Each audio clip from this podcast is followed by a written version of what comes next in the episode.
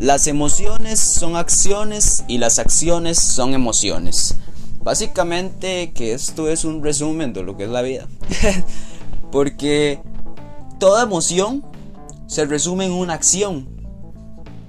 Entonces, lo único que cambia en la emoción es la frecuencia. Porque el, el enojo solo es enojo. Lo que va a cambiar es la frecuencia en la cual se está emitiendo. Entonces, realmente es un resumen de la vida. Tal vez veámoslo de esta manera para resumir algo tan complicado. Y si lo vemos de esa manera, podemos decir, ¿cuántas veces he estado triste? ¿Cuántas veces he estado feliz?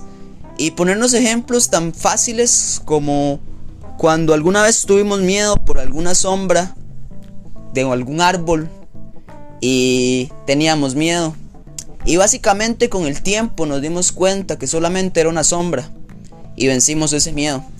De esa manera podemos vencer cualquier miedo que se nos presente, porque recordando que esa, e, esa emoción conlleva a una acción, se hace muy sencillo entender cada vez que esté en una emoción.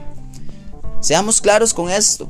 Simplemente identificamos las emociones para saber qué acciones contraen esas emociones y poder salir, solo recordar que el miedo es el miedo, que el enojo es el enojo.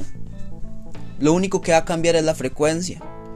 Si la persona que pierde un examen tal vez de, algún, de alguna materia importante, o de su carrera, o de lo que sea, se va a sentir triste. Es la misma tristeza que va a sentir alguien cuando se le muera un pariente. Pero dirán, no es lo mismo, exacto, no es lo mismo, tiene diferente frecuencia. Pero al final el caos se resume en una cosa, tristeza. Y tristeza lleva una acción, que es sentirme mal. Entonces, ¿por qué no pensar un ratito la vida como esto? Tal vez si lo vemos de esta manera se nos haga más sencillo. Tal vez si lo pensamos un ratito y nos ponemos a preguntarnos todas esas cosas, la vida realmente sea más fácil. Porque cuando nos complicamos, es cuando las cosas externas empiezan a involucrarse en nuestra vida, porque realmente nosotros mismos somos paz y energía buena.